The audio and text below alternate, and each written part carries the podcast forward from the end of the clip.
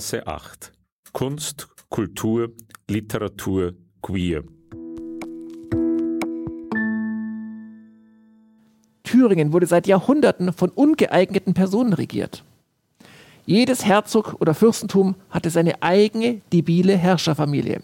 Und alle waren irgendwie miteinander verwandt. Einige Monarchen waren drogenabhängig, andere geistesschwach, wieder andere furchtbare Rassisten.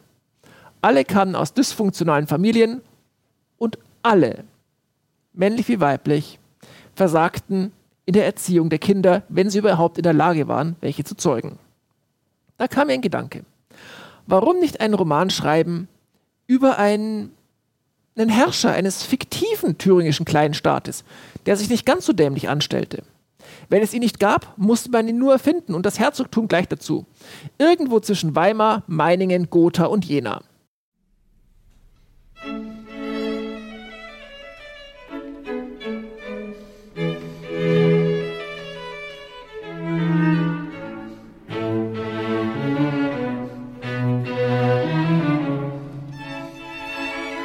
Herzlich willkommen bei einer neuen Ausgabe unserer Reihe Berggasse 8. Es begrüßt Sie Peter Sub. Nach langer Zeit und durch die Corona-Pandemie bedingten Einschränkungen ist es uns nun wieder möglich, einen Autor persönlich begrüßen und mit ihm sprechen zu dürfen. Florian Mildenberger ist mit der Bahn aus Berlin zu uns gereist und, witterungsbedingt, mit deutlicher Verspätung angekommen. Bahnverspätungen sind aber eine wesentliche Voraussetzung für seine Tätigkeit als Schriftsteller. Findet er doch erst dadurch die Zeit, neben seiner seriösen Tätigkeit der Publikation von Schriften zu historischen Ereignissen dies und jenseits der Gürtellinie, seinen ersten Roman als Trilogie zu veröffentlichen.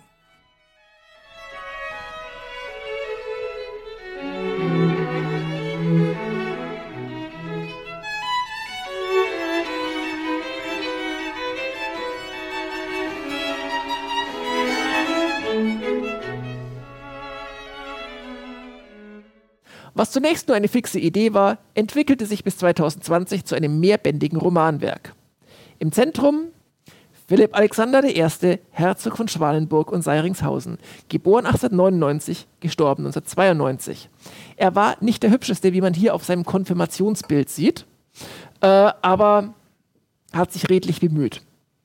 In Österreich weiß man, auf Schönheit kommt es nicht an, weiß man durch die Habsburger. Die Startbedingungen für Philipp sind eigentlich großartig. Er wird als Kronprinz 1899 geboren, übersteht die Kinderkrankheiten, er ist eigentlich gut vernetzt. Verwandtschaftliche Beziehungen bestehen sowohl zum britischen als auch zum deutschen Herrscherhaus, indirekt auch zu den Russen. Der Thron winkt. Doch er merkt bald, dass der Herzog nicht sein biologischer Vater ist, sondern eher einer der Brüder der Mutter, der aus Selbsthass zum Katholizismus konvertiert war und in den Jesuitenorden eingetreten war. Das alles lässt in seine Umwelt spüren, die Eltern sprechen wenig miteinander und schon gar nicht mit den Kindern. Denn Philipp hat noch eine missgünstige Zwillingsschwester mit Namen Katharina und einen jüngeren Bruder, Kunibert, den aber alle Kuno nennen. Zufällig lernt Philipp 1912 einen Friseurlehrling in der Residenzstadt kennen, während seine Schulfreunde erste Erfahrungen mit geschlechtskranken Huren im Bordell sammeln. Aus dem kurzen pubertär-erotischen Kontakt erwächst eine wichtige soziale Bindung, auch ohne Erotiker, sodass Philipp die sozialen Missstände in seinem Herzogtum Schwanenburg-Seiringshausen kennenlernt. Das ist ein Doppelherzogtum. Analphabetismus, Kinderarbeit, Typhus, katastrophale hygienische Zustände, die sich nach Ausbruch des Ersten Weltkrieges verschärfen. Sein einziger Verbündeter ist der Schulfreund Hubert, dessen Vater zum Freundeskreis der Herrscherfamilie zählt. Aber auch er darf nicht wissen, wen oder was Philipp eigentlich begehrt. Heute zu Gast Florian Mildenberger, Autor und Erforscher des letzten Schwans. Philipp Alexander von Schwanenburg ist der Held einer Romantrilogie, die er verfasst hat. Und äh, hierzu gibt es viel zu erzählen, aber zunächst möchte ich Florian bitten, dass du dich vielleicht kurz vorstellst.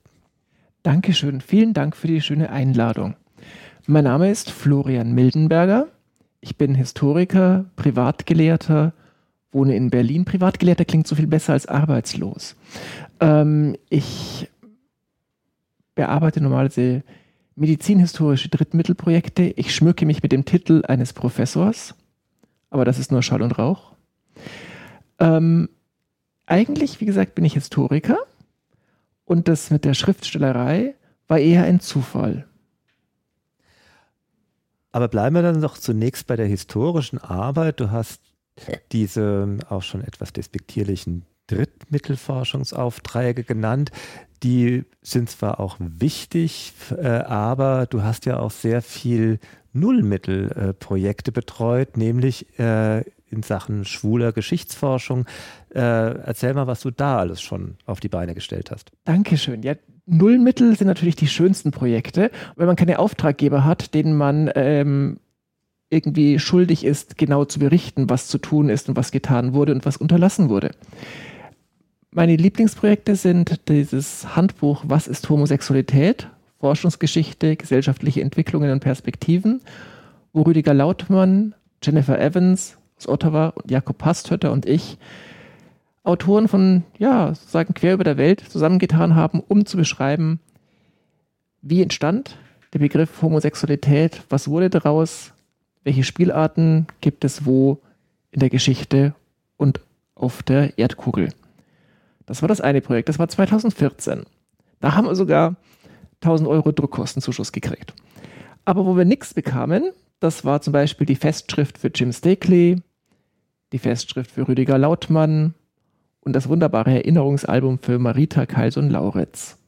Das sind alles andere Nullmittel-Koryphäen aus der schwulen Geschichtsforschung, die äh, in einer nächsten Sendung äh, zur Sprache kommen werden. Deswegen werden wir das jetzt mal nicht vertiefen. Wir äh, nehmen einfach mit, du weißt irre viel über schwule Geschichte. Und jetzt hast du aber etwas anderes gemacht. Du hast eine Romantrilogie geschrieben. Und du hast mir auch dankenswerterweise gleich, die, sobald sie aus der Druckpresse kamen, immer gleich ein gewidmetes Exemplar geschickt, das ich dann auch gelesen habe.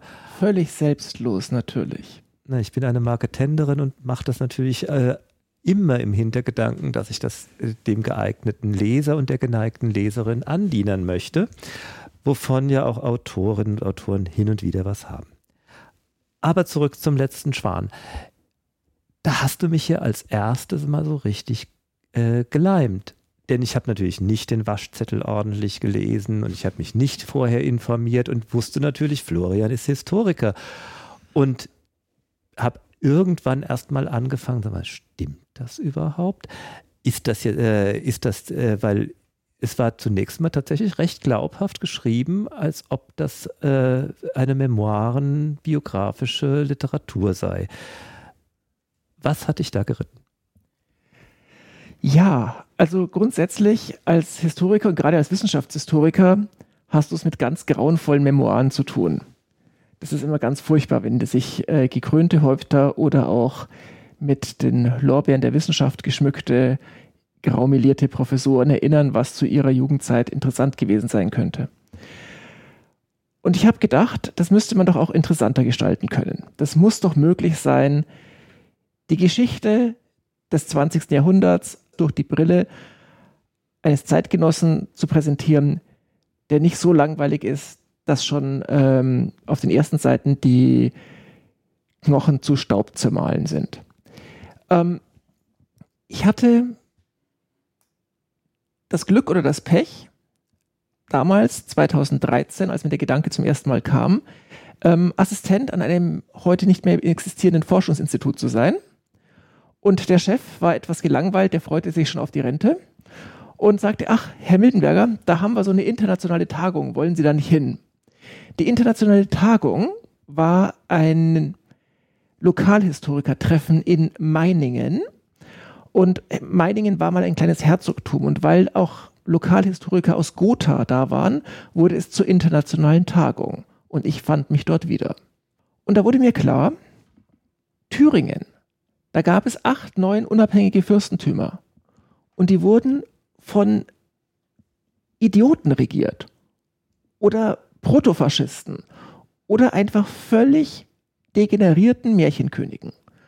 Da habe ich mir gedacht, ach, da muss es doch mal einen guten gegeben haben, da den erfinde ich dann einfach. Und so kam ich auf diese Idee. Und natürlich als Historiker hast du nicht so wahnsinnig viel Zeit immer. Deswegen möchte ich mich an dieser Stelle ganz herzlich bei der Deutschen Bahn bedanken, denn ich habe natürlich den Roman ausschließlich in verspäteten Zügen der Deutschen Bahn geschrieben. Und die Deutsche Bahn hat alles getan, dass dieser Roman fertig wurde. Und wo wir doch gerade auch bei der unerwarteten Entstehungsgeschichte sind, du hast eine Trilogie geschrieben. Eine Trilogie ist ja eigentlich meistens äh, in der Fantasy-Literatur verbreitet oder in anderen äh, trivialen Unternehmungen. Wie hast, warum ist deins eine Trilogie geworden? Das ist die Schuld des Verlages und der Literaturförderung im Freistaat Thüringen. Ähm, wenn man nämlich eine Trilogie macht, dann findet das das Land Thüringen so toll, dass es dem armen Verlag da ein wenig unter die Arme greift. Und so haben wir aus meinem 850 Seiten Roman äh, eine Trilogie gemacht. Ich, es war ein bisschen schwieriger, weil ich das, also erst hieß es, wir machen zwei Bände und dann doch drei und so wurde einiges verändert und zusammengekürzt. War nochmal ein ziemlicher Ritt, aber es hat sich dann eben so ergeben, weil man in Thüringen eben der Auffassung ist, dass viel auch mehr wert ist, dass Quantität auch Qualität ist. Und wie man das vielleicht auch bei, bei dir nachvollziehen kann, gar nicht mal so eine falsche Annahme ist. Zum letzten Schwan. Der letzte Schwan ist äh, der autobiografische, wie ich dann später gemerkt habe, dann doch fiktive äh, Roman, äh, Lebensbericht.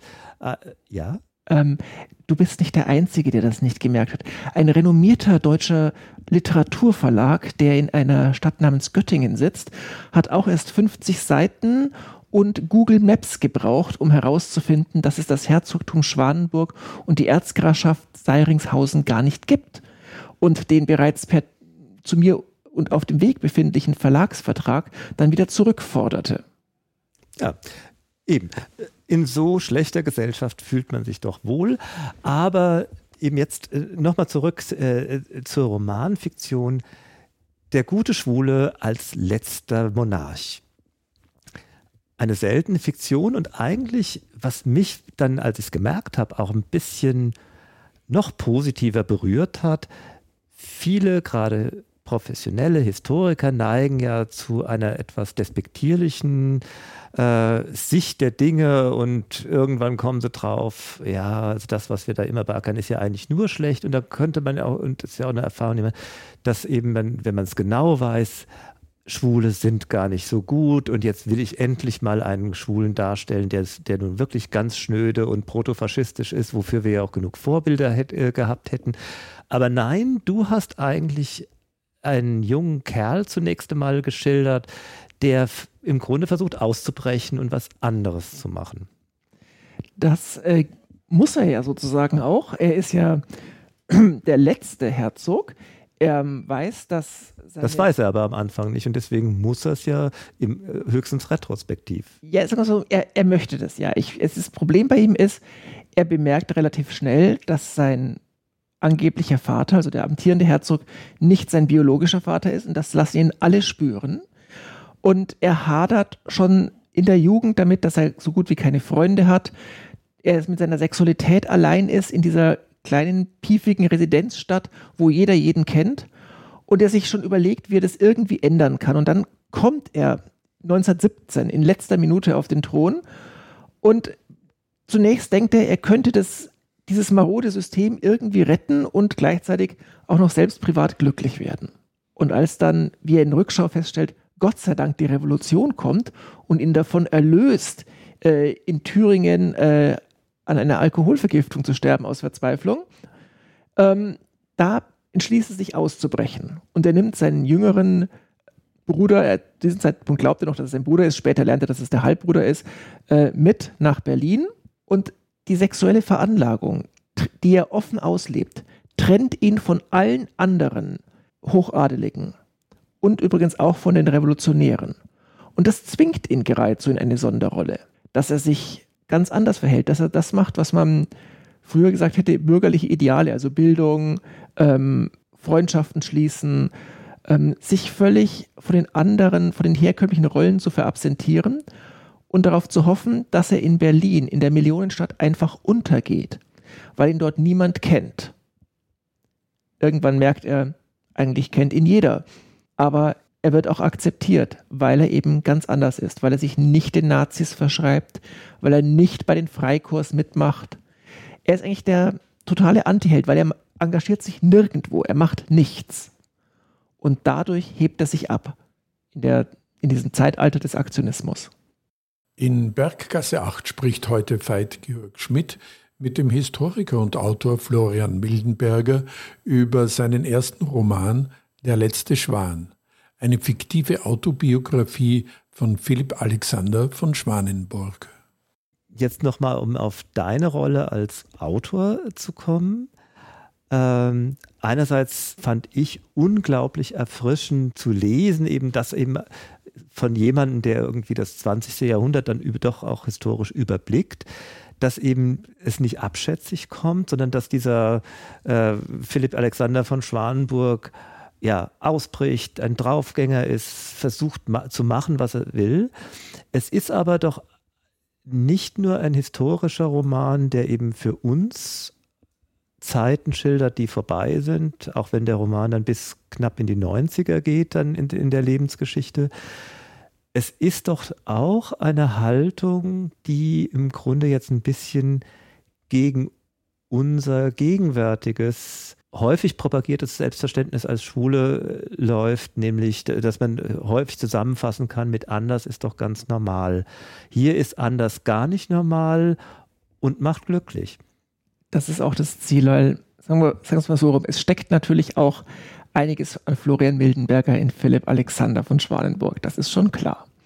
Anders zu sein, eigentlich aus konservativem Hintergrund, mit den Konservativen ebenso wie mit den Linken zu hadern, sich Alternativen zu suchen, natürlich auch zu glauben, dass man so unbedeutend ist, dass man irgendwie mitschwimmt.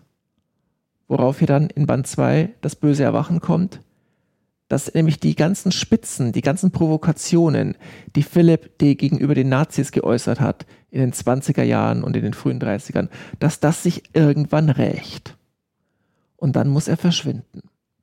Und er wird bemerken, dass er eigentlich nirgendwo richtig zu Hause war. Und das ist das eigentliche Problem in Band 2 und Band 3.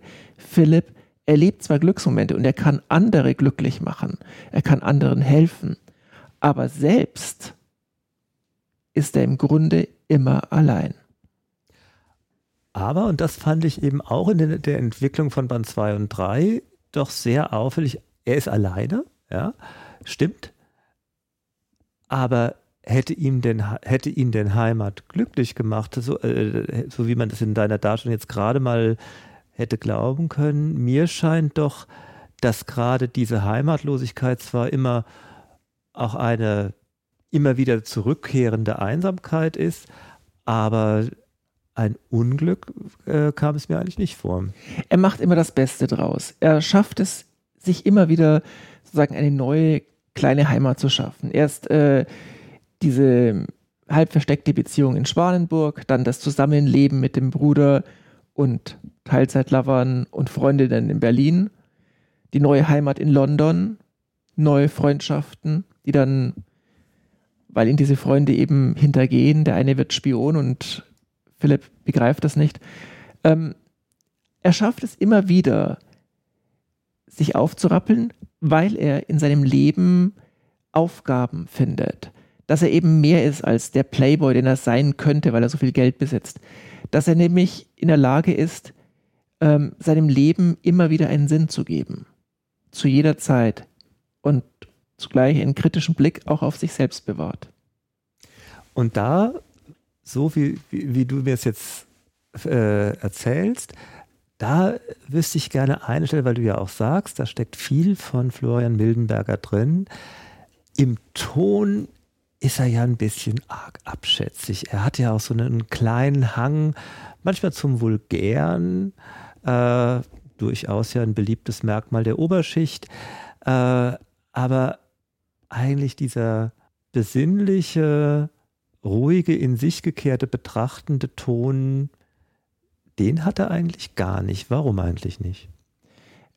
Weil er glaubt, dass das nur alte Menschen machen, die schon aufgegeben haben. Und er hat immer diese Aggressivität, weil er den Wunsch hat, die Welt zu verändern. Und dann ist er eben auch manchmal vulgär.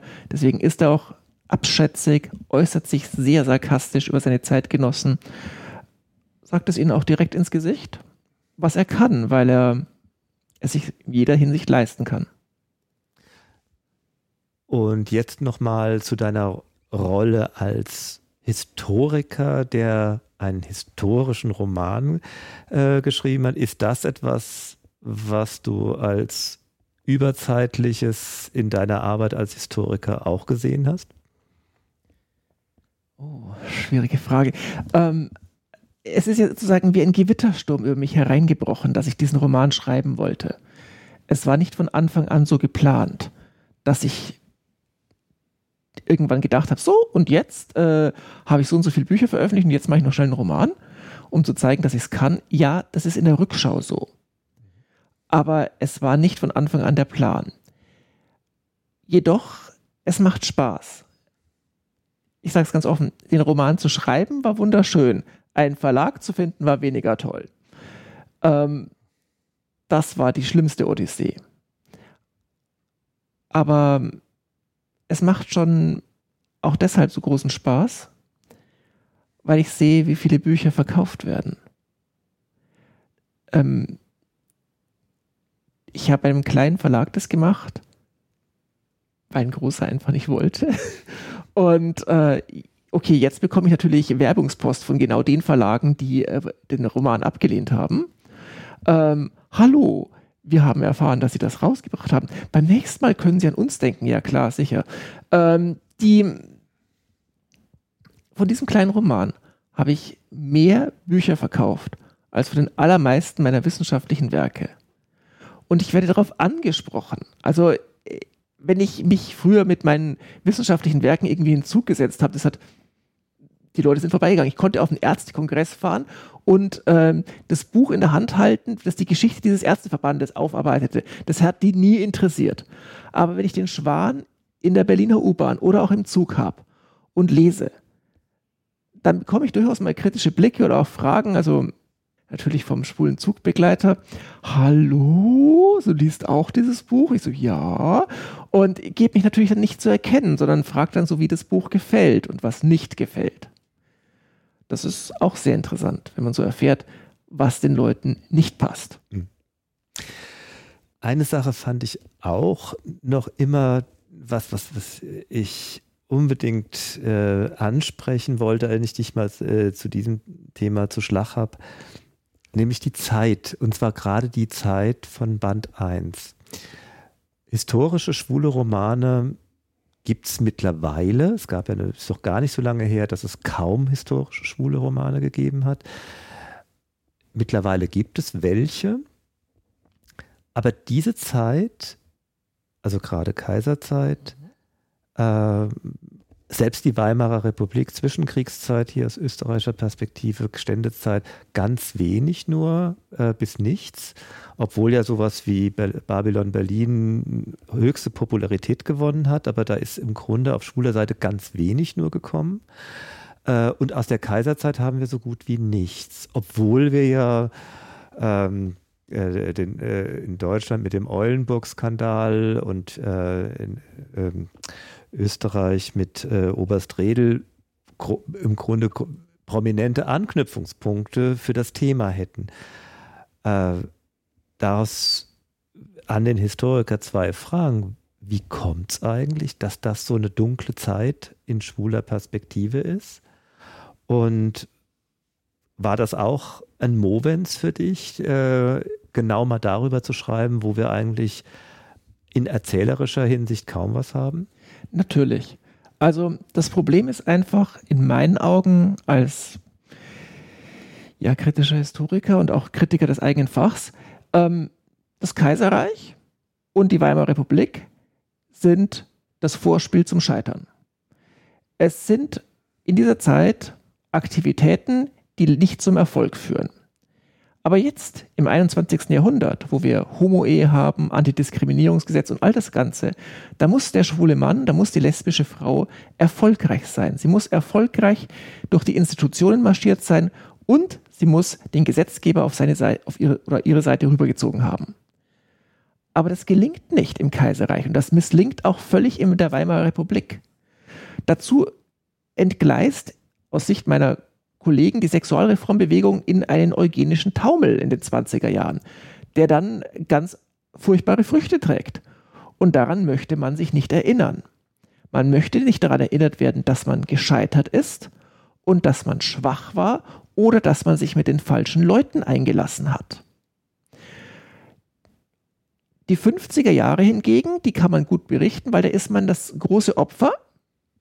Da ist, wird nicht nach Tätern gefragt, sondern da kann man sozusagen dem schwulen oder lesbischen Weltschmerz huldigen. Und dann sieht man ja schon am Horizont die 60er Jahre mit Stonewall. Diesen Horizont gibt es nicht im Kaiserreich und in der Weimarer Republik. Da gibt es nur die Tore des Konzentrationslagers am Horizont. Und ich habe mir gedacht, nee, das Kaiserreich war eine großartige Zeit der Subkultur, wo sich all das entfaltet hat im Geheimen, was dann in den 20er Jahren aufgeblüht ist. Und es ist ja nicht nur in Berlin aufgeblüht. Meine werte Kollegenschaft ist völlig auf Berlin, Babylon, Berlin konzentriert, aber es gibt ja noch ganz andere Städte, die sich von Berlin abgekupfert haben. Barcelona, Madrid, Paris, auch London natürlich, Rom, wo im Faschismus äh, die Homosexuellen weniger verfolgt wurden. Äh, ähm, und wo wir, kannst nur weil wir gerade in Wien sitzen, müssen wir das schon der Wien, Vollständigkeit erklären. Wir hatten ja dann äh, den großen Zwischenkriegsroman Operation Fledermaus und da hat äh, äh, durch die Entstehungsgeschichte haben wir ja gesehen, es verging ja kein Tag, in dem nicht in so gut wie jeder Tageszeitung nicht unbedingt wohlwollend, aber über das Thema Homosexualität stets und ständig berichtet wurde. Das war also auch in der öffentlichen Wahrnehmung völlig präsent. Und man kann davon ausgehen, dass ja alle auch ihren Spaß gehabt haben nebenbei. Ne? Es ist ja nicht nur, man ist ja nicht nur mit hängendem Kopf rumgelaufen. Österreich hat noch, es, das nächste Problem ist, wie soll ich es formulieren? Meine Sexualgeschichtsschreibung in der westlichen Welt ist Sexualgeschichtsschreibung der atheistischen und protestantischen Gegenden. Das katholische Europa oder die katholische Welt kommt in der Sexualgeschichtsschreibung und auch in der Belletristik so gut wie nicht vor. Ich höre jetzt schon im Hintergrund die Inferioritätspropaganda des Ständestaates, aber ähm, natürlich ist das katholische Land noch etwa eine ganz andere Geschichte. Da gibt es keine große Sexualreformbewegung und das braucht es auch nicht, um schönen schwulen Sex zu haben. Das ist nämlich noch ein weiteres Problem. Man brauchte keinen Magnus Hirschfeld, um schönen schwulen Sex zu haben. Es war völlig unnötig, äh, in der Sexualreformbewegung hinterherzuhängen, die einen winzigen Bruchteil der äh, Subkultur reflektierte, um Spaß zu haben. Wobei das ist ja auch ähnlich, da äh, müsste man ja auch quasi korrigieren, deine retrospektive Sicht von dem äh, Unterschied der 50er Jahre zu den, der Zwischenkriegszeit sagen. Äh, wenn man sagt, okay, 50er Jahre, reine Opfergeschichte und dann dreuen auch schon die 60er Jahre, das blendet ja auch die Anpassungsbestrebungen, also in Amerika Mattachine Society, aber auch ähnlicher Strömungen in, Kontinent, äh, in Kontinentaleuropa völlig aus. Mhm. Und das ist ja wiederum eine andere Geschichte, die sich ja durchaus wiederholt hat. Das schwule Establishment der anständigen Schwulen hat ja in allen Phasen zunächst gesiegt, auch wenn sie dann wiederum zum Teil selbst tragische Opfer wurden. Aber das blendet ja immer die Geschichte der 99 Prozent Schwulen, die gelebt haben, aus. Natürlich, das ist, und da wollte ich ihm auch etwas dagegen ansetzen, wo ich sage, es gibt sicherlich, wenn man Hirschfelds Bücher liest, die, das ist ja eine Aneinanderreihung von Fallgeschichten. Das ist ja im Grunde ist es ja ein Sexualroman mit Fußnoten. Ähm, und ich habe mir gedacht, ach, da könnte ich doch eine dieser Fußnoten in den Roman einfügen. Diese, diese schwule Beziehung zwischen zwei Brüdern, die dann noch angereichert wird durch eine Freundin und einen weiteren Freund, die zusammenleben, in einem betulichen Berliner Viertel wo die Leute aber ganz andere Sorgen haben als den Analverkehr der Nachbarn, weil nach Inflation, Kriegsniederlage und anderen Katastrophen äh, man gar keine Zeit hat, sich über so etwas aufzuregen. Nun gut, das ist im Grunde auch ein schöne, eine schöne Zusammenfassung, die Fußnote als Roman. Und aus der werden wir auch noch einiges hören. Florian, herzlichen Dank, dass du bei uns bist und äh, vielleicht insbesondere noch vieles Neues, gerade aus der Zeit, aus der wir noch nicht so viel wissen. Danke, sehr gerne. Und vielen Dank für die Einladung.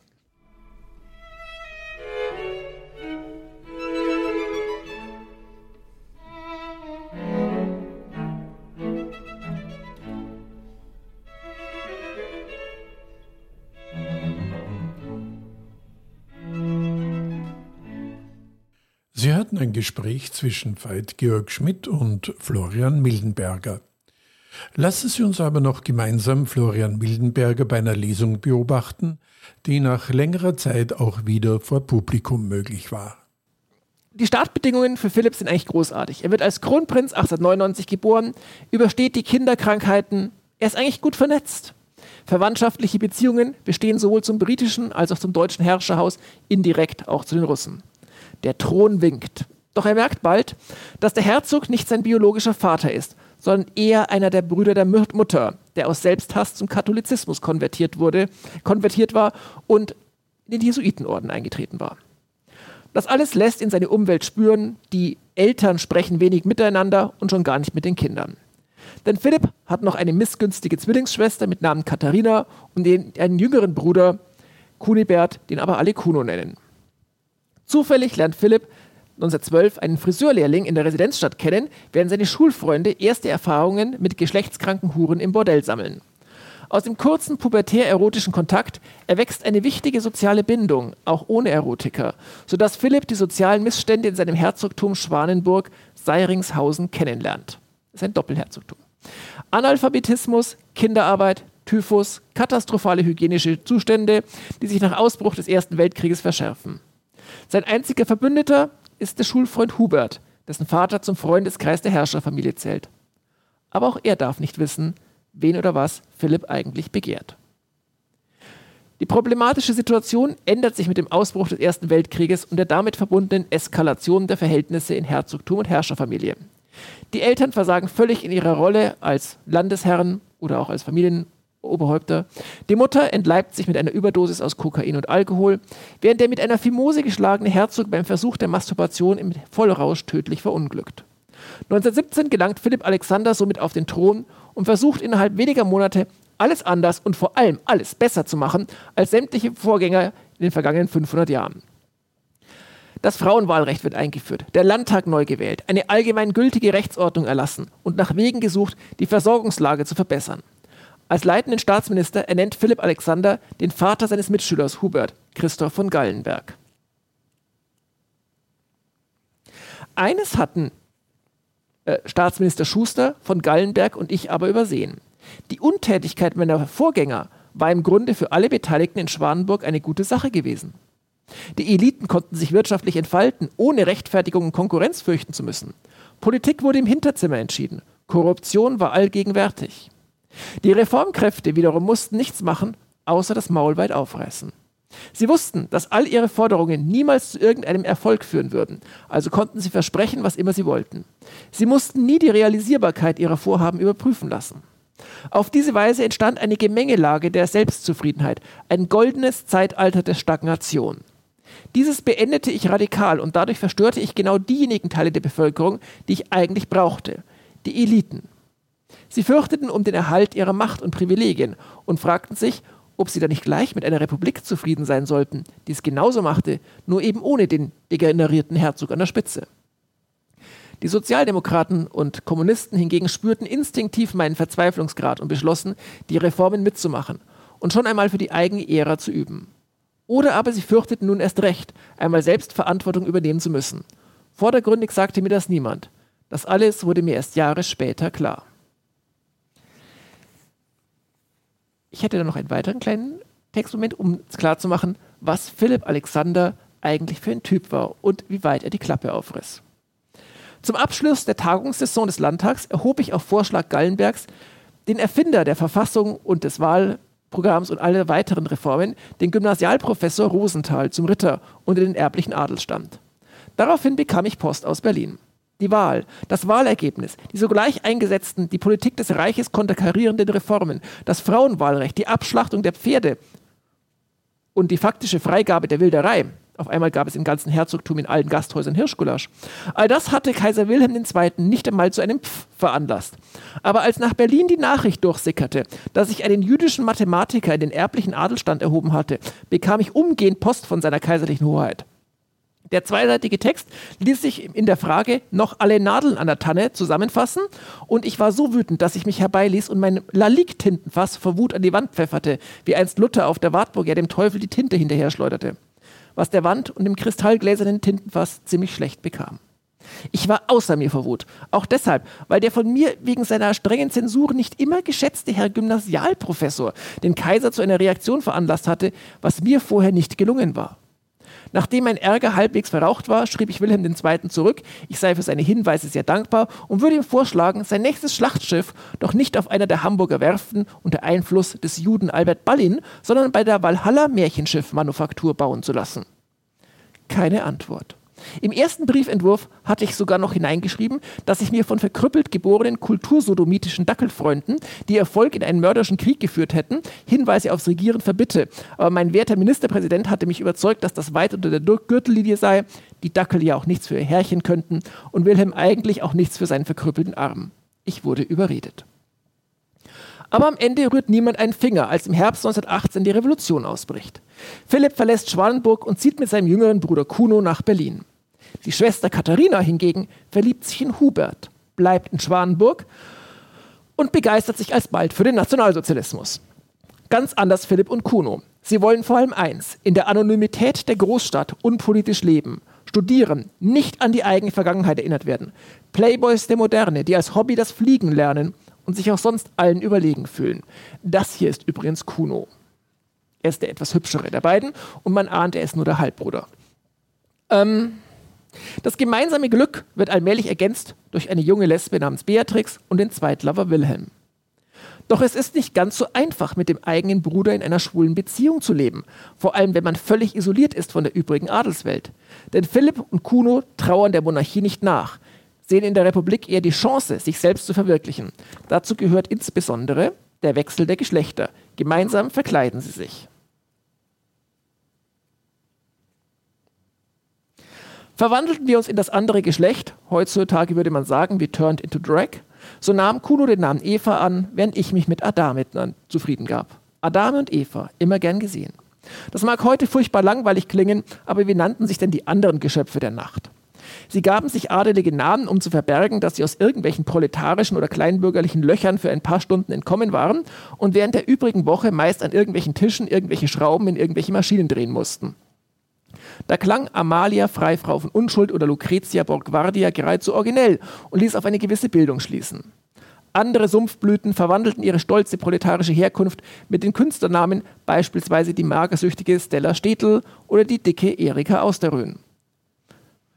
Wer während der Woche in den Schlachthöfen schuften musste, behauptete, eine Lady aus Warschau zu sein, wo doch klar war, dass der Junge nur in einer Favela an der Warschauer Straße wohnte. Bei manchen von ihnen war man sich nicht sicher, ob die roten Nägel die Farbe durch Nagellack oder Schweineblut erhalten hatten. Kuno und ich sahen aber über alles hinweg, täuschten auch niemanden mit weiteren Titeln, gaben uns lieber bescheiden. Natürlich befand ich mich ein wenig im Vorteil, da ich von Natur aus mit vollem und leicht zu färbenden Haar gesegnet war. Die Augen waren allerdings nicht so strahlend blau, wie ich sie mir erhofft hatte, sondern grau. Man kann nicht alles haben. Für die mit allen möglichen Produkten der chemischen Industrie verunstalteten Nachtfalter hatte ich nur die bösen Worte des Berliner Dichters Rudolf Presper übrig. Zitat. Ein ferner Anblick mag genügen, wo grell gefärbt das Haargeflecht, wenn schon die Locken dich betrügen, glaub mir, da ist noch mehr nicht echt. Ja, Fliederlocken falsche Helle, entschlag dich des verliebten Wahns und hab ein Misstrauen auf Modelle, die streng im Sinne Tizians. Aber gleichzeitig bricht ringsherum die Welt zusammen. Die Deutsche Adelsgenossenschaft beginnt unter ihren Mitgliedern Werbung für die NSDAP zu machen. Aber noch ist es nicht ganz vorbei. Philipp verliebt sich noch einmal. Es war der letzte Sieg, dann ist es aus. Noch wollte ich das Leben genießen, während um mich herum die Zeichen auf Sturm standen. Uns verging ein weiteres Jahr, in dem Kuno und ich das Leben genossen, uns wechselseitig auf die Nerven gingen und ich ganz allmählich ernsthaft darüber nachdachte, mich nach einem neuen Gefährten umzusehen. Vielleicht im Nachtleben, das wir beide genossen.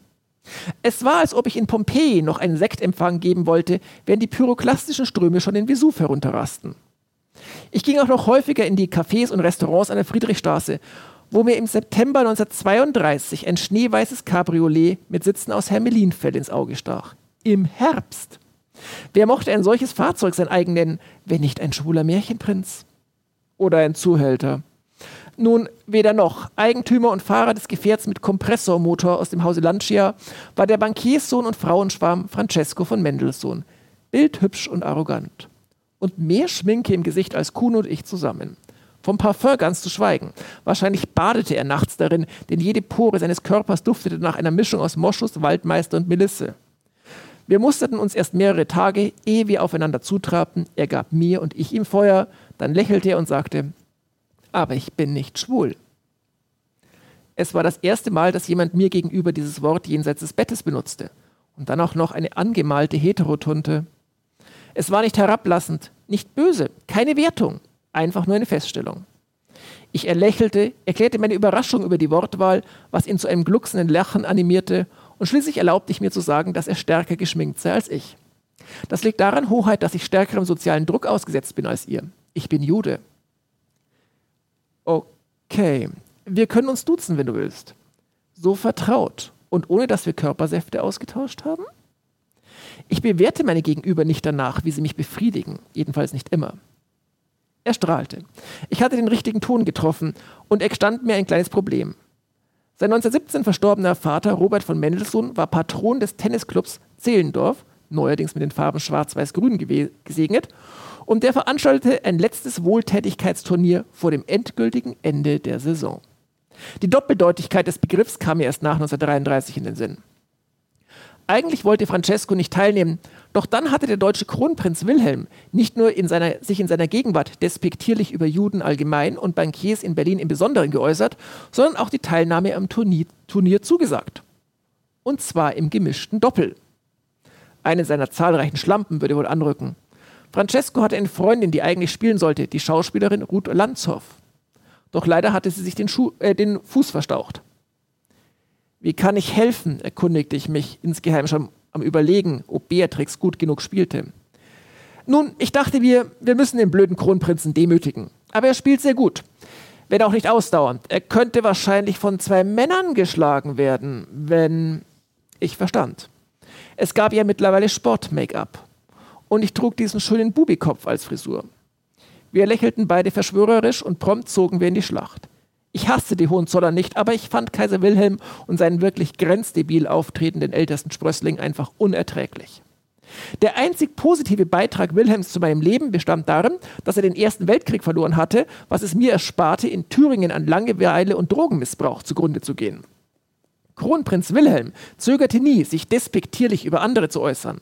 Auch mich hat er schon in meiner Gegenwart verhöhnt, sei es als Sozialistenfreund, Priestersohn oder Arschbefeuchter. Immer hatte er eine andere Frau an seiner Seite als seine Ehefrau, die von mir aber nur mäßig bemitleidete, arrogante Cecilie aus dem Hause Mecklenburg. Er war Kettenraucher und auch dem Genuss weißen Pulvers nicht abgeneigt. Mein Plan bestand daher darin, ihn durch defensive Spielweise zu erschöpfen und dann vom Platz zu fegen. So traten am 16. Oktober 1932 bei mäßigen 15 Grad und Sonnenschein nach einer halbwegs erfolgreichen und aufregenden Vorrunde die gemischten Doppel Preußen-Hohenberg und Mendelssohn del Cipote aufeinander. Ja, Eva Maria del Cipote. Cipote erschien mir passend, denn es bedeutet auf Spanisch umgangssprachlich Penis, jedenfalls dann, wenn es um harten Sex geht. Ich war perfekt gekleidet, trug meine zarte Gummibrust in der kleineren Ausführung, komplett epiliert überall und natürlich geschminkt. Wilhelm erkannte mich nicht, aber er begriff rasch unsere Spielweise. Er versuchte gemeinsam mit seiner Mitstreiterin ein schnelles Ende herbeizuführen. Francesco und ich jedoch spielten defensiv und verloren den ersten Satz nach einer Stunde und 40 Minuten mit 4 zu 6. Zu diesem Zeitpunkt allerdings waren unsere kettenrauchenden Gegner schon so erschöpft, dass ihre Atemzüge lauter waren als die Pfeifen der Lokomotiven, die hinter uns am Zehlendorfer Bahnhof vorbeizischten. Dann drehten wir auf. Innerhalb von weiteren 40 Minuten besiegten wir unsere Gegner 6 zu 0 und 6 zu 0. Zur Belohnung gab es für Francesco und mich jeweils einen kleinen versilberten Becher, hier das Original. Für die Gegner einen Handschlag, zu dem sie kaum noch fähig waren. Wilhelm hatte blaue Lippen, Die Augen traten hervor, der ganze Körper war mit weißroten Flecken übersät. Seine Spielpartnerin wies eine fast schwarze Kopfhaut auf, der Rest des Körpers glänzte in lila. Sie torkelte vom Spielfeld und übergab sich in die Blumenrabatten. Anschließend trotteten wir in die Umkleidekabinen. Wilhelm folgte uns hinkend und musste mit ansehen, wie Francesco mich abschminkte mich von der juckenden Gummibrust befreite. Wilhelm murmelte, dass es das nicht geben könne, als ich ihm den Satz abschnitt. Ja, im Ficke jede Schlampe Haushalt Hohenzollern vielleicht nicht. Aber bitte, renn zu deinem Papa nach Holland und sag ihm, dass ein jüdischer Bankier und der Herzog von Schwanenburg dir den Arsch versohlt haben. Renn hin, flenn dich aus und vergiss nicht für alles, was dir im Leben Schlechtes widerfahren ist, den Juden die Schuld zu geben. Aber dann ist es aus. Die Nazis sind da. Band 2. Das Dritte Reich lässt Philipps und Kunos Freundeskreis rasch zusammenschmelzen. Vormalige Nachbarn oder Freunde wie Francesco gehen ins Exil, verschwinden einfach, werden verhaftet. Philipp sucht nach Auswegen, das Leben der Seinen zu retten und stellt sich den neuen Machthabern für diplomatische Dienste zur Verfügung.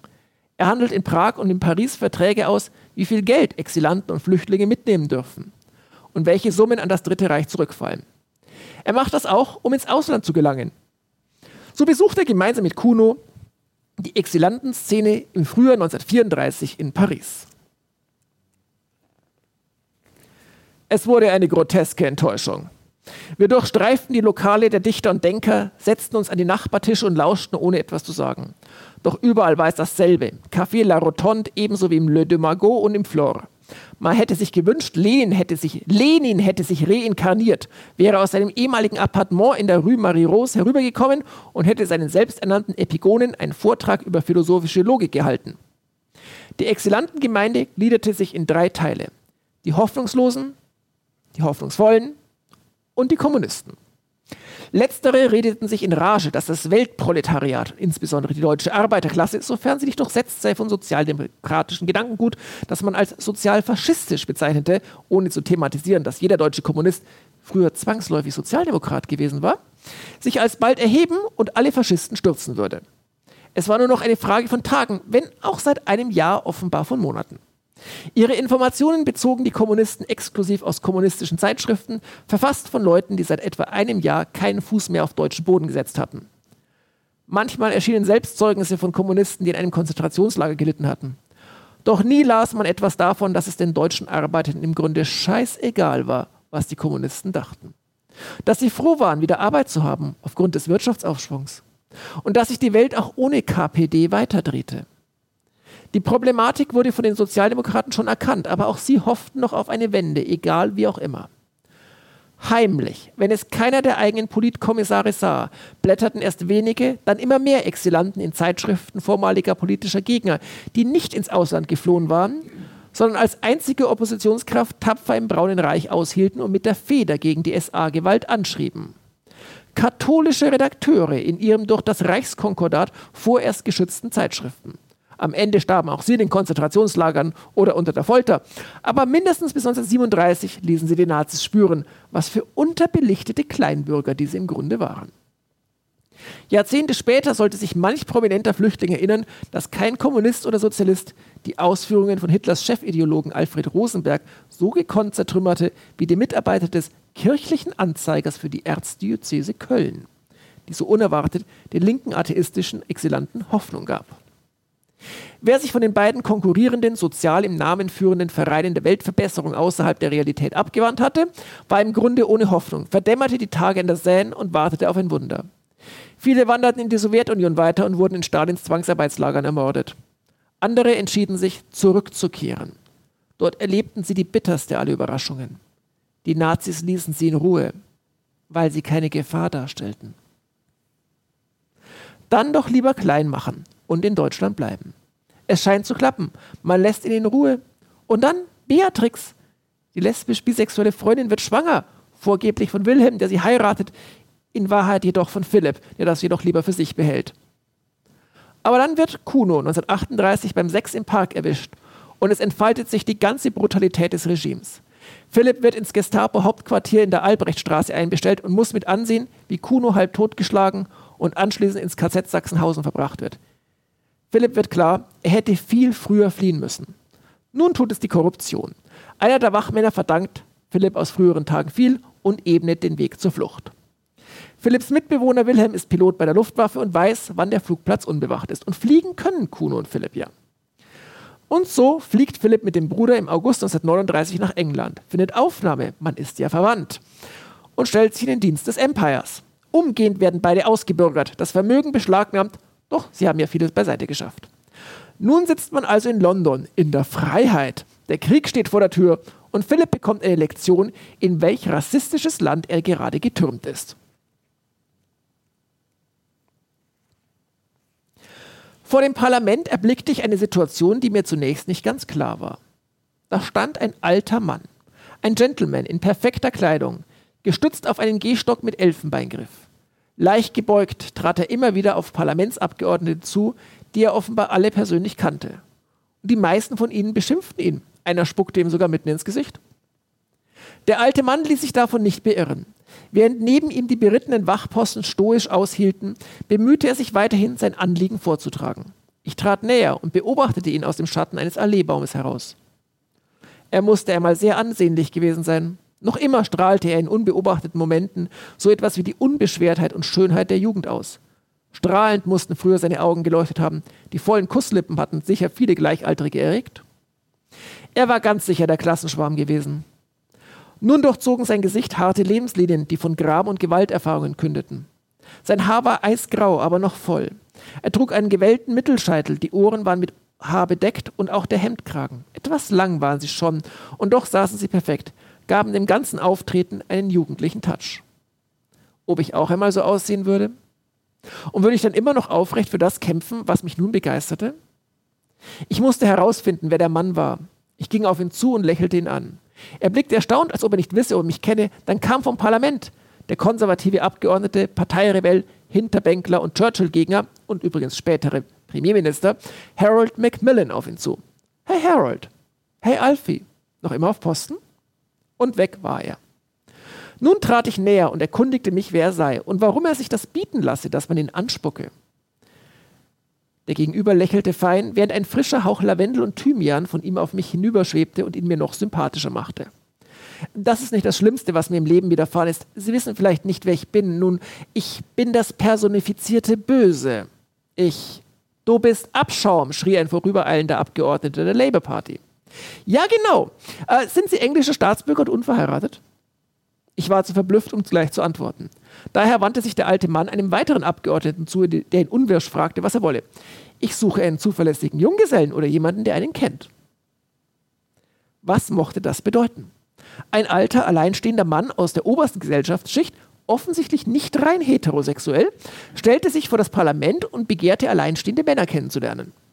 Old England steckte offenbar voller über Geheimnisse, die mir bislang unvertraut waren.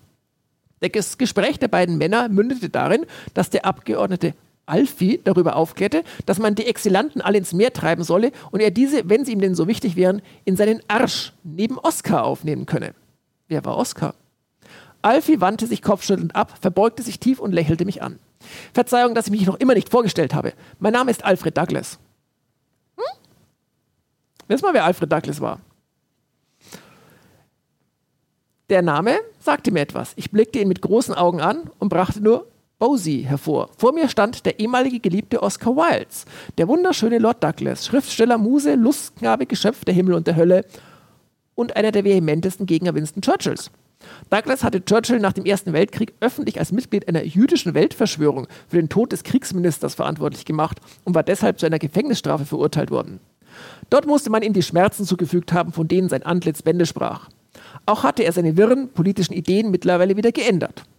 Er erklärte, das sei so lange her, da sei ich wohl noch gar nicht geboren gewesen. Und wie ich denn überhaupt heiße. Hieße. Äh, oh, ich bin Philipp Alexander von Schwanenburg-Seiringshausen. Ach, dass wir uns mal kennenlernen. Das ist ja wundervoll. Hab schon gehört, dass Sie nun auf dieser nebligen Insel wohnen. Ja, ich bin. Nein, falsch. Ich war Bosie. Äh, vor langer Zeit. Bosie aber äh, ist tot. Und nun muss ich mich eilen und endlich einen unverheirateten Mann mit englischem Pass finden. Ich erkundigte mich, warum dies so notwendig sei und erfuhr es. Eine Gruppe englischer Upper-Class-Angehöriger, die ihr soziales Gewissen nicht schon bei der Geburt eingebüßt hatten, verwendeten sich für Flüchtlinge aus Nazi-Deutschland. Macmillan hatte 50 von ihnen auf einem seiner Landgüter versteckt. Lord Douglas war dafür zuständig, alleinreisende junge Frauen mit Engländern zu verheiraten, damit sie bleiben konnten. Nach Möglichkeit nicht mit saufenden rassistischen Unterschichtlern, sondern mit Ehrenmännern. Es war Ende August 1939. Der Krieg stand unmittelbar bevor und die britischen Behörden dachten an nichts anderes, als aus Hitlers Machtbereich mit knapper Not entkommene Menschen so schnell wie möglich dorthin wieder abzuschieben. Am heutigen Tage würde Luisa Lisa Margarete von Stern aus bestem preußischen Stall mit einem paar lästigen holländischen Taschendieben abgeschoben werden. Aber nicht nach Amsterdam, sie würde in Handschellen erst nach Bremen ausgeschifft werden. Ihr Großvater war nach seiner Konvertierung 1887 geadelt worden. Ihr Vater im Ersten Weltkrieg bei Verdun für das Vaterland gefallen. Ebenso zwei ihrer drei Brüder. Sie war also Christin, aber die Nazis und offenbar auch die Engländer interessierten sich nicht für Religionen, sondern für Rasse.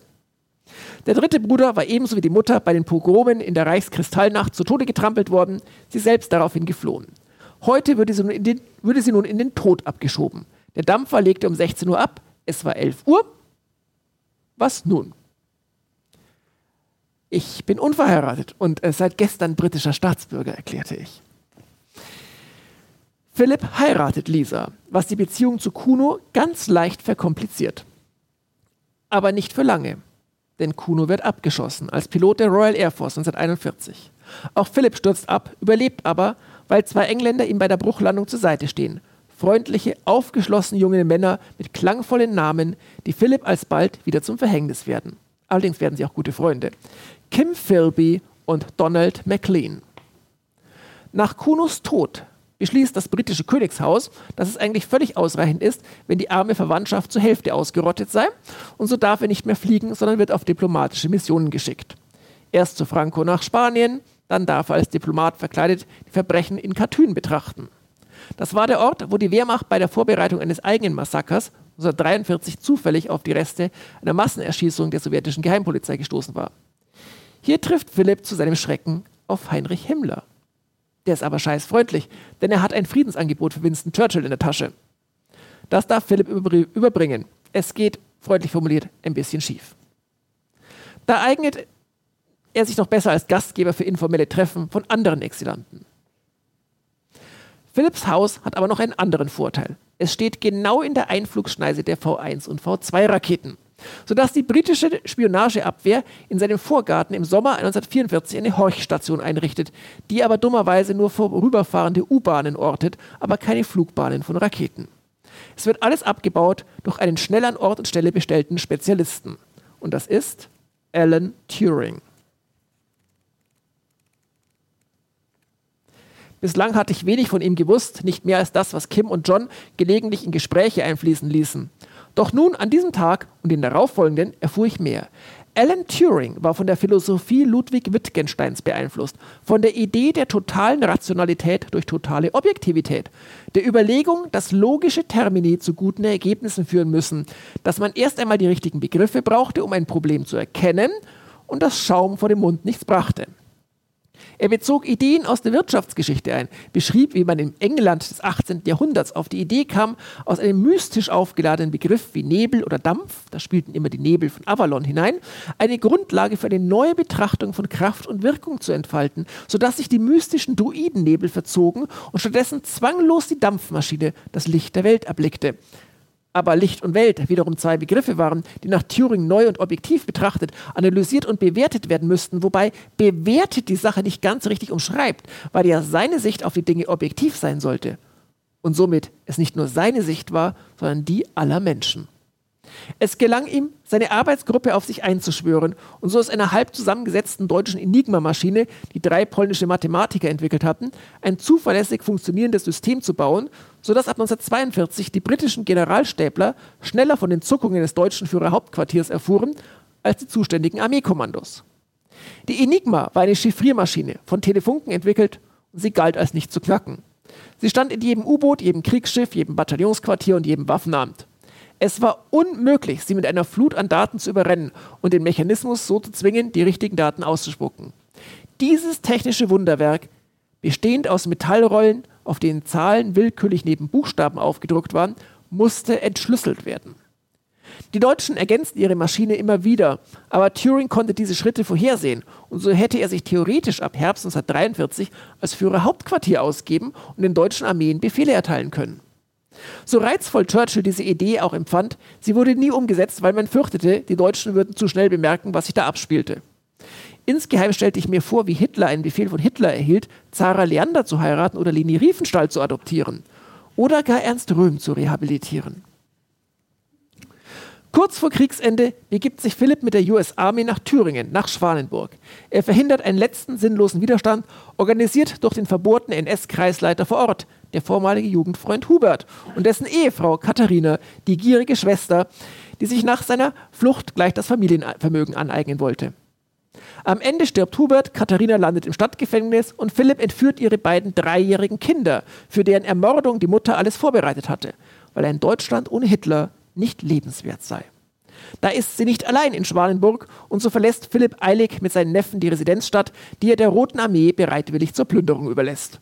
Nur ab nach London, nach Hause zu Lisa, die für die neue Rolle als Mutter ein wenig überrascht ist. Wir sind, bisschen durchhalten müsst ihr noch, bei Band 3 angelangt. Der Krieg ist vorbei. Alle Gründe im Exil zu bleiben sind entfallen. Also nichts wie zurück nach Deutschland? Äh, nein. Denn vor der Rückkehr steht das Wiedergutmachungsverfahren und das wird in West-Berlin traditionell von den Juristen gemacht, die vor 1945 beim Volksgerichtshof waren. So sind derselbe Staatsanwalt und derselbe Richter, die 1939 Kuno verurteilt hatten, nun aufgerufen zu untersuchen, ob Philipp Alexander und die Seinen wirklich von den Nazis verfolgt wurden. So zieht sich das Verfahren über fast 15 Jahre hin. Der sparsame deutsche Staat West möchte warten, bis Philipp stirbt, während der deutsche Staat Ost ihn zwar schätzt als Kämpfer gegen das Dritte Reich, aber nur so lange wie Philipp außerhalb der Grenzen der DDR agiert. Er bleibt also in London. Nun mit zwei Kindern gesegnet. Er adoptiert. Was nun tun? Sesshaft werden? Hm, das passt nicht ganz zu Philipp Alexander, dem letzten Schwan. Als erstes bildete er jüdische Piloten aus, damit sie im anstehenden israelischen Unabhängigkeitskrieg gegen Ägypter, Jordanier, Libanesen und Syrer bestehen können. Zur Sicherheit fliegt er gleich selbst mit und stellt fest, dass die ägyptische Armee sich Unterstützung durch deutsche SS-Veteranen und geldgeile vormalige Kampfpiloten der Royal Air Force gesichert hat. Der Zweite Weltkrieg ist also noch nicht ganz vorbei. Wobei die Sache dadurch verkompliziert wird, dass Philipp und seine israelischen Verbündeten welches Flugzeug fliegen? die Messerschmitt Me 109, die ihnen geschäftstüchtige tschechische Waffenhändler angedreht hatten, während die Ägypter Spitfire fliegen. Die Battle of Britain wiederholt sich, diesmal mit anderem Ausgang. Zurück in England könnte jetzt endlich Normalität einkehren, wenn da nicht der Teilzeitlover Donald MacLean als sowjetischer Spion enttarnt worden wäre, worauf die Spionageabwehr im April 1951 bei Schwanenburgs zu Hause eine Razzia durchführt und ihn zum Verhör mitnimmt. Ich lernte in der Zwischenzeit, wie in britischen und amerikanischen Gefängnissen verhört wurde und fühlte mich an das erinnert, was mir Kuno aus dem KZ Sachsenhausen berichtet hatte. Die ganze Zeit musste ich in ein grelles Licht starren, das bisweilen flackerte wie ein Stroboskop und war auf meinen Stuhl gefesselt. Ich fragte den Beamten, was er denn so im Krieg gemacht habe. Ich hätte meine Zeit damit verbracht, 33 deutsche Flugzeuge abzuschießen. Es interessierte ihn nicht. Stattdessen durfte alsbald ein knorriger Südstaatler von der CIA mich befragen. Er stellte sich als Mr. Smith vor und schlug mir einfach mehrfach ins Gesicht. Dann packten mich mehrere aus dem Dunkel auftauchende Soldaten, befreiten mich von den Fesseln, drückten mich auf den Boden, steckten mir einen Elektroschocker in den Anus und ich schrie vor Schmerz und Verzweiflung, doch sie machten einfach weiter. Es ging wohl eine halbe Stunde. Sie beschimpften mich als Schwuchtel, ich nannte sie Nazis, woraus Mr. Smith ableitete, ich sei Kommunist, weil nur Kommunisten die Gegner als Nazis bezeichneten. Wie schön für ihn. Warum nur, so dachte ich mir, müssen die selbstberufenen Retter der Freiheit auch immer so aussehen wie die letzten Deppen und sich auch so benehmen. Mr. Smith war ein wild gewordener Schreibstubenhengst mit rasiertem Eierkopf, der seinem Körper die Form der Cheops-Pyramide verlieh, da er nach unten immer breiter wurde. Dagegen wirkten die Offiziere der britischen Seite wie verirrte Kraniche, die etwas ratlos auf diesen Furor Americanus blickten. Doch wollten sie natürlich nicht zurückstehen im Kampf zur Rettung des Abendlandes. Sie steckten meinen Kopf in elektrisch aufgeladenes eiskaltes Salzwasser, droschen mir mit Stahlruten auf den Fußsohlen und stellten immer die gleichen Fragen. Haben Sie für die Sowjetunion spioniert? Haben Sie mit McLean und Burgess ein Verhältnis gehabt? Hat Ihre Ehefrau für die Sowjetunion spioniert? Interessanterweise begründeten Mr. Smith und sein britischer Kollege die abstruse Unterstellung mit der Behauptung, dafür würde die jüdische Abstammung meiner Ehefrau sprechen. Jüdin ist gleich Kommunistin. Hat sich das nicht schon von anderer Seite gehört? Es ging immer weiter. Ich wurde mit dem Feuerwehrschlauch aus nächster Nähe nass gespritzt, musste dann in einer Kältekammer nackt ausharren, wurde herausgezerrt und mit heißem Wasser übergossen und immer wieder die Fragen, ob ich mit Donald gevögelt hätte und deshalb natürlich auch für die Sowjetunion spioniert hätte, weil ja alle Homosexuellen Landesverräter seien und alle Landesverräter homosexuell. Ich versicherte ihnen, Oswald Mosley, der britische Faschistenführer, sei sicher heterosexuell gewesen. Das war ihnen egal. Mr. Smith wusste gar nicht, wer Mosley war. Musste er auch nicht. Der Aussprache nach kam er aus dem hintersten Südstaaten, wo die amerikanische Form der Demokratie gemeinhin durch die Ermordung von Afroamerikanern im Lichte brennender Kreuze zelebriert wurde. Anschließend versicherten sich die Herren der Schöpfung im amerikanischen Süden, dass die Erde eine Scheibe, Darwin böse und Sklaverei gerecht sei. Mir war klar, mit diesen Typen zu diskutieren war völlig sinnlos.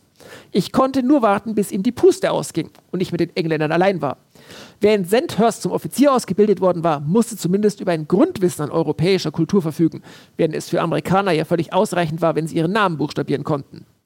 Schließlich nach mehreren Stunden gab Mr. Smith auf und überließ die Bitch, also mich, den Fängen des MI5. Ich kauerte auf einem eiskalten Stuhl aus Stahl an einem kalten Metalltisch, doch mein Gegenüber in einer ordens- und abzeichenslosen Uniform saß nicht besser. Bevor er wieder mit dem Verhör beginnen konnte, fragte ich ihn, ob er auch so unbequem säße wie ich. Er konnte sich ein Grinsen nicht verkneifen. Ich fuhr fort. Ich nehme an, Sie bekommen erst dann einen besseren Sitzplatz, wenn Sie etwas aus mir herausbekommen haben. Und ich sitze erst, sagen wir, auf einem warmen Ledersofa, wenn ich Ihnen etwas sage. So in etwa. Nun, was wollen Sie denn wissen? Der Gegenüber tat einen tiefen Atemzug und ich unterbrach ihn erneut. Das, was ich Ihnen jetzt sagen werde, das bleibt aber unter uns und dieser ungehobelte Gartenzwerg, Mr. Smith, ist eine große Hilfe, vor allem dann, wenn er nicht sich heraushält. Das war doch eine gute Gesprächsebene, dachte ich. Falsch gedacht. Ich versuchte dem Herrn Offizier zu erklären, welchem Irrtum er aufgesessen sei. Doch das war nicht die passende Strategie. Er hörte mir etwa zehn Minuten zu, gab seinen subalternen Chargen einen Wink und ich wurde sogleich wieder ins Eiswasser gesteckt. Dieses Mal gab es gratis noch ein Hochfrequenzbad dazu. Mir wurde klar, hier kam ich nicht wieder heraus. Jedenfalls nicht bei diesen Typen. Sie glaubten zu wissen, was und wer ich war. Also, so schoss es mir durch den Kopf, musste ich mitspielen. Ich musste den Verhörspezialisten die Sicherheit geben, dass sie richtig lagen, um Zeit zu gewinnen. Und vielleicht konnte ich durch die absolut wahnwitzigen Geständnisse Vorgesetzte dazu bringen, einmal zu überlegen, was hier eigentlich im Gange war. Ich dachte an einen Vortrag, den ich im 1928 im Institut für Sexualwissenschaft in Berlin gehört hatte, als der Jurist Kurt Hiller sagte, dass bei Sexualprozessen vor Gericht vor allem deshalb so viel schief gehe, weil die Staatsanwälte mit ihrem Verfolgungseifer von Zeugen bestimmte Aussagen verlangten und die Zeugen wiederum wussten, dass sie nur dann Zeugen blieben und sich nicht zu Angeklagten wandelten, wenn sie genau das beschworen, was der Staatsanwalt wollte. In diesem Teufelskreis spielten Wahrheit und Tatsachen so lange keine Rolle, bis ein findiger Rechtsanwalt Widersprüche entdeckte. Oder eine höhere Instanz. Darauf hoffte ich nun. Nachdem ich mich wieder auf dem Folterstuhl befand und mich mit einem neuen Offizier konfrontiert sah, beschloss ich den Tanz zu wagen. Mein Gegenüber war kein altgedienter Spionagefuchs, sondern ein mondgesichtiger Nachwuchsoffizier, dessen abgekaute Fingernägel darauf schließen ließen, dass er mindestens so nervös war wie ich. Er wusste nicht so recht, welche Miene er aufsetzen sollte und entschied sich daher für einen Blick an die Decke, wodurch sein unvorteilhaftes Doppelkinn mit dem eng sitzenden Uniformkragen eine Symbiose einging. Ich räusperte mich fast zeitgleich wie er. Dürfte ich um eine Zigarette bitten? Ohne ein Wort zu sagen, zückte er eine Kemmel, reichte sie herüber und gab mir Feuer. Ich bemerkte, dass es keinen Aschenbecher gab. Hier wird täglich gewischt. Gut, also Sie haben mich überführt. Ich bin ein Spion. Sie möchten also nur noch das Ausmaß meiner Tätigkeiten wissen. So ungefähr. Seien Sie versichert, diese Ausmaße sind größer, als Sie sich es vorstellen können. Sie sind gerade noch rechtzeitig gekommen, um den Tod des Königs zu verhindern. Mein Gegenüber fuhr ruckartig auf seinem Sitz hoch, seine Zunge umspielte die dünnen Lippen. Ich hatte seine Aufmerksamkeit, dessen war ich mir gewiss. Er wollte seine höchsten Vorgesetzten holen, aber mir war klar, die würden das Spiel durchschauen. Daher fragte ich ihn, warum er den Ruhm teilen wolle. Er zögerte, lächelte verschwörerisch und fragte, ob ich auch so unbequem säße wie er. Da wusste ich, das Spiel konnte beginnen. Also behauptete ich dreist, bereits 1929 Guy Burgess und Donald McLean in Berlin in der Bar Kleist Casino begegnet zu sein, wo wir aneinander Gefallen gefunden hätten. Sie seien bereits zu diesem Zeitpunkt überzeugte Kommunisten gewesen. Dass sowohl Burgess als auch McLean damals noch minderjährig waren und es niemals bis Berlin, geschweige denn am Türsteher des Kleist Casinos vorbeigeschafft hätten, wäre jedem versierten Agenten klar gewesen.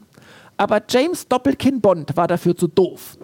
Zu sehr war er von der Idee begeistert, dass es ihm und niemandem sonst gelingen würde, einen ganzen Spionagering auszuheben.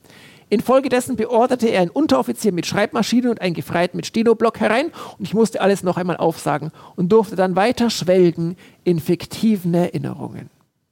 Nach einigen Tagen hätte Donald mir seiner Werbung für das sozialistische Paradies begonnen und ich, noch skeptisch, hätte ihm zwar gelauscht, aber richtig überzeugt sei ich nicht gewesen. Dann aber, als ich nach England hätte fliehen müssen, das Schicksal Kunos schlachtete ich mit starkem Druck auf die herzogliche Tränendrüse aus, sei mir Donalds Welterklärung absolut sinnvoll erschienen. Spätestens jetzt hätte der MI5 merken müssen, wie völlig unsinnig meine Argumentation war. Schließlich hatte gerade zu der Zeit meiner Flucht, zur Zeit meiner Flucht der Hitler-Stalin-Pakt Gestalt angenommen. Doch das Verhörtrio sah darin kein Problem. Auch nicht ein zwischenzeitlich erschienener höherer Offizier, der sich ganz offensichtlich freute, dass sein Protégé und nicht etwa Mr. Smith und seine Kameraden Licht ins Dunkel brachte. Ich erhielt zwischenzeitlich ein wohlschmeckendes englisches Frühstück und frische Klamotten, sodass ich derartig gestärkt und mittlerweile auf einem Ledersofa sitzend weitere Sortisen zum Besten gab. Natürlich hätte ich 1941 meine moderne Spitfire absichtlich abstürzen lassen, damit Donald McLean dieses Musterstück britischer Ingenieurkunst in Einzelteilen mit Diplomatengepäck in die Sowjetunion habe schicken lassen können. In Briefumschlägen. Haha. Eigentlich sei damit meine Spionagetätigkeit erledigt gewesen und ich hätte lediglich noch mit Guy und Donald das Bett geteilt und das andauernd bis vor kurzem. Dass Donald zwischenzeitlich in den USA tätig gewesen war, Ach, so glücklich hingen sie an meinen Lippen, während ich nun behauptete, Donald habe mir im Kopfkissen verraten, dass in den nächsten Tagen der König bei einem Truppenbesuch erschossen werden sollte und mit ihm die gesamte In Familie inklusive Lord Mountbatten und dem Ehegatten der Kronprinzessin. Wie sollte denn das erfolgen? Ganz perfide. Davon gehe ich aus. Geplant war, dafür eine aus deutschen Beutebeständen stammende Waffe zu benutzen. Sie wissen vielleicht, dass im Jahre 1886 der bayerische König Ludwig II. ermordet wurde. Er wusste es nicht, aber sein Vorgesetzter bzw. dessen Vorgesetzter, die mittlerweile mit am Tisch saßen und mir bei Bedarf auch etwas Gin oder Tee kredenzten. Der König wurde nicht ertränkt, sondern mit einem Fernluftgewehr von Reichskanzler Otto von Bismarck persönlich erschossen. Zur Erinnerung an diese Tat wurde an der Stelle, an der Bismarck diesen Schuss ausführte, ein Bismarckturm errichtet. Der steht über vier Kilometer von der Stelle entfernt, an der Ludwig getötet wurde. Sie können das mit jedem Atlas nachprüfen was die vereinte Geheimdienstelite sogleich machte und feststellte, dass ich richtig lag. Wenn die Entfernung stimmte, der Turm existierte, dann so die logische Schlussfolgerung beim MFI, musste die übrige Geschichte selbstverständlich ebenfalls zutreffen. Die Waffe von 1886 sei mittlerweile weiterentwickelt worden, druckgasbetrieben und leicht zusammenzubauen, befände sie sich bereits im Lande. Jetzt, dank des hervorragenden britischen Geheimdienstes, der Burgess und McLean enttarnt und mich, den unglücklichen Herzog Schwalenburg, verhaftet hatte, seien diese Pläne ans Licht der geheimdienstlichen Öffentlichkeit gelangt. Freudiges inneres Schulterklopfen bei der Gegenseite, als dann der höchste Amtsschimmel am Tisch einen Geistesblitz hatte.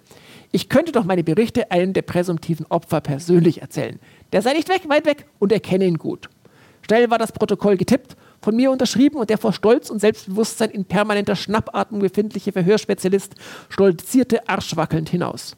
Währenddessen saß der Rest mir gegenüber, schweigend, aber freudig erregt. Der Orgasmus des kleinen Mannes, dachte ich mir. Nach etwa einer Stunde hörte ich Stimmen. Sie klangen zunächst freundlich, dann spöttisch. Schließlich flog die Tür auf und herein stolzierten in ihren prächtigen Marineuniformen Lord Mountbatten und ein Adjutant. Dieser blieb an der Tür stehen und versuchte verzweifelt, wenn auch nicht sonderlich erfolgreich, sich sein Grinsen zu verkneifen. Mountbatten marschierte an den Tisch, schob meine Teetasse beiseite und setzte sich auf die Kante, sodass er sowohl mich als auch die Verhörtruppe im Blick hatte. Fernluftgewehr. Ja, echt jetzt. Natürlich. Hältst du mich für bescheuert? Ich habe vier Stunden lang den Leuten versucht zu erklären, dass ich kein Spion bin, nur weil ich mit Donald gevögelt habe. Und? Stattdessen haben sie mich gefoltert, Kopf in Eiswasser, irgendwann meinen ganzen Körper in Eiswasser geworfen, Stromschläge, Erweiterung des Schließmuskels. Mountbatten blickte auf die MI5-Angehörigen ob das wahr sei. Sie konnten und wollten es nicht bestreiten. Sie waren ja so stolz. Erst diese Bemühungen hätten mich weichgekocht und so sei das Empire gerettet worden. Wenn das Empire von euch gerettet werden sollte, würde ich es lieber an die Franzosen ausliefern. Die Geheimdienstler verstanden nicht. Sie hatten doch alles richtig gemacht und ich hätte gestanden. Ja, er hätte auch den Mord an Wallenstein gestanden, wenn ihr ihn gefragt hättet. Leider wusste der MR5 nicht, wer Wallenstein war. Das machte Mountbatten erst so richtig wütend. Er verzichtete auf einen Grundkurs in abendländischer Geschichte und beschränkte sich darauf, in eisigen Ton zu erläutern, was für unglaublich ignorante Idioten das Verhör geführt hätten. Und dass sich der Cousin des Königs sei, was sie sich überhaupt einbildeten. Ob sich das Empire in eine Republik verwandelt habe, in der ein britischer Robespierre das Kommando führe. Sie wussten nicht, wer. Naja. Schließlich nahm ich Mountbatten an der Hand und gemeinsam mit dem Adjutanten steuerten wir gen Ausgang. Beide lachten aus voller Kehle. Das Fernluftgewehr hat es ihnen besonders angetan. Kurz vor dem Ausgang wollte noch Mr. Smith intervenieren. Der Adjutant beendete dies, indem er dem aus seinem Zimmer mit nach außen öffnender Eisentür herausstürmenden CIA-Agenten diese Tür vor der Nase in einer Wucht zudrosch, dass ich glaubte, den Abdruck von Mr. Smiths Gesicht im Stahl erkennen zu können. Am Haupteingang des Gebäudes nahm mich der Adjutant zur Seite und fragte mich, wann ich verhaftet worden sei. Vor zwei Tagen. Genauer. Die Polizei kam um 7.10 Uhr. Ah, auch noch Rechtsbruch. Das Geständnis ist wertlos. Sie dürfen höchstens 48 Stunden festgehalten werden, Sir, sprach's und zerriss das Blatt Papier, das ich gerade noch unterzeichnet hatte. Mountbatten nickte grimmig und gemeinsam verließen wir die Stätte des Grauens. Sie brachten mich sogar mit ihrem Dienstwagen nach Hause. Bei der Verabschiedung erkundigte ich mich noch, was denn nun aus den Agenten werden würde, die mich verhört hätten. Mountbatten legte seine Stirn in Falten und tat so, als ob er nachdenken würde. Dann strahlte er mich an. Das Empire ist großzügig und groß. Falkland, St. Helena, Ascension, die Antarktis. Wir finden einen geeigneten Ort. Philipp hat eigentlich genug von England und er kann aber auch nicht weg. Es dauert bis 1959, dass das Wiedergutmachungsverfahren erfolgreich zu Ende geht und das alles nur mit Hilfe von Korruption. Doch John Cairncross, noch so eine Upper-Class-Schlange aus dem Umkreis sowjetischer Spione, holt ihn zur Welternährungsorganisation und so kann er dort als Diplomat brillieren. Schließlich kommt er im Winter 1961 dorthin, wo er immer hin wollte, was aber nie geklappt hat, nach New York, geht spazieren und dann trifft ihn fast der Schlag. Ihm kommt sein über alles geliebter Francesco von Mendelssohn entgegen. Auf die Freude folgt das Grauen. Ein leerer Blick streifte mich. Es waren nicht direkt Alkohol oder Tabletten, die dies verursacht zu haben schienen, obgleich das aufgeschwemmte Gesicht darauf schließen ließ. Nein, es war etwas anderes. Ich blieb stehen, spürte seinen Blick, drehte mich langsam um. Hallo, Hallo Francesco. Wir kennen uns, aber ich weiß nicht mehr woher. Diese Antwort verletzte mich. Doch ich beschloss, ruhig zu bleiben und alsbald erfuhr ich, warum er sich nicht mehr an mich erinnern konnte. Aus Berlin. Berlin, wo ist das? Ich starrte ihn entsetzt an. Er merkte, dass etwas nicht richtig war. Habe ich einen Fehler gemacht? Diese kindische Frage, der offene Mund, die fragenden Augen, was war hier geschehen? Hatte er einen Herzinfarkt erlitten? Aber solche Patienten konnten normalerweise nicht mehr laufen. Ich betrachtete ihn genauer. Er trug noch immer elegante Klamotten, doch neu war der schief aufgesetzte Hut, der wie ein Barett die linke Kopfseite verbarg. Ich trat an ihn heran, lächelte, er lächelte zurück und ich wollte den Hut beiseite schieben. Aber das ging nicht. Er war mit einem Gummiband am Mantelkragen befestigt. Tante Lilly mag das nicht. Wer ist Tante Lilly? Sie passt auf mich auf. Ich ging mit ihm zusammen in Richtung meines Hotels. Ich war ebenso wie John im Penn Station Hotel abgestiegen. Darfst du mit mir kommen? Erlaubt das, Tante Lilly? Ohne jede Form von Lächeln oder des Erfassens der Ironie blickte Francesco mit leerem Blick auf seine Armbanduhr. Wenn es vor 8 Uhr abends ist, dann ist Tante Lilly nicht böse. Ich nahm ihn mit aufs Zimmer und im Aufzug löste ich den Knopf, der den Hut hielt. Und was ich sah, ließ mir das Blut in den Adern gefrieren. Francesco von Mendelssohn war lobotomiert worden. Man hatte ihm die linke Kopfhälfte aufgeschnitten und Nervenstränge im Gehirn durchtrennt. Wahrscheinlich, um ihn von Depressionen zu heilen, aber damit hatte man seinen Geist erwürgt, die Seele geknebelt und aus einem lebensfrohen, musischen, künstlerisch interessierten Bo ein minderjähriges Kind mit dem Anzeichen des Asperger-Syndroms erschaffen. Ich legte ihm sein grau gewordenes, aber noch immer reichlich vorhandenes Kopfhaar über die verheilte, aber noch deutlich sichtbare Wunde, die sicher schon ein Jahrzehnt alt war. Er ließ alles mit sich geschehen. Francesco folgte mir wie ein kleiner Hund oder auch wie Kuno an, in meine Suite. Auf einmal nahm er mich an die Hand. Ich fürchtete schon, er würde gleich wieder von Lilly anfangen, aber in diesem Augenblick war sein Kopfblick so klar wie damals, als wir Kronprinz Wilhelm im Tennisspiel kastrierten. Ich weiß es wieder, ich hatte ein Auto, einen Lancia, ja, mit Hermelin gefütterten Sitzen. Und du, ich hab dich geküsst, ich weiß nicht wer, aber ich war anders als mit den anderen. Als mit Lilly? Wer ist Lilly? Ich erkannte, dass zwei Universen in seinem Kopf kreisten, die in keinem Bezug zueinander standen. Wenn er sich erinnerte, dass er Francesco von Mendelssohn der schönste, reichste und begehrenswerteste Mann Berlins gewesen war, dann war ihm Lilly völlig unbekannt. Ich wusste nicht, ob ich mich freuen sollte, dass ich meinen Francesco wieder hatte oder entsetzt sein musste, da ich ihn, wenn dieser Zustand andauerte, unmöglich wieder bei Lilly abliefern oder auch nur allein auf die Straße in New York stehen lassen konnte. Nichts bleibt ewig, auch nicht die Liebe. Philipp Alexanders biologischer Sohn, Georg Michael, führt ein glückliches schwules Leben in den USA. Das jäh endet, als er 1982 an den Folgen einer noch namenlosen Krankheit stirbt. Dieses Ereignis veranlasst Philipp, noch einmal politisch aktiv zu werden, wobei ihm hier nutzt, dass er ins Oberhaus berufen wird. Von hier aus macht er Margaret Thatcher das Leben zur Hölle. Aber so richtig glücklich ist er nur noch, wenn er allein ist. Er erlebt noch die Wiedervereinigung, aber als ihm klar wird, dass er wahrscheinlich an Alzheimer erkrankt, setzt er seinem Leben 1992 selbst ein Ende und ich diesem Roman. Danke für die Aufmerksamkeit und eure Geduld.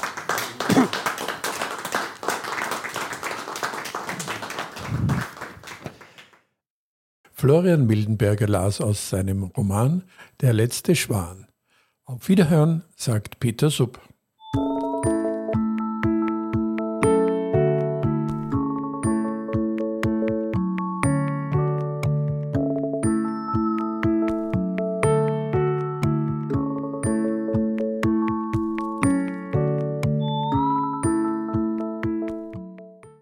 Berggasse 8.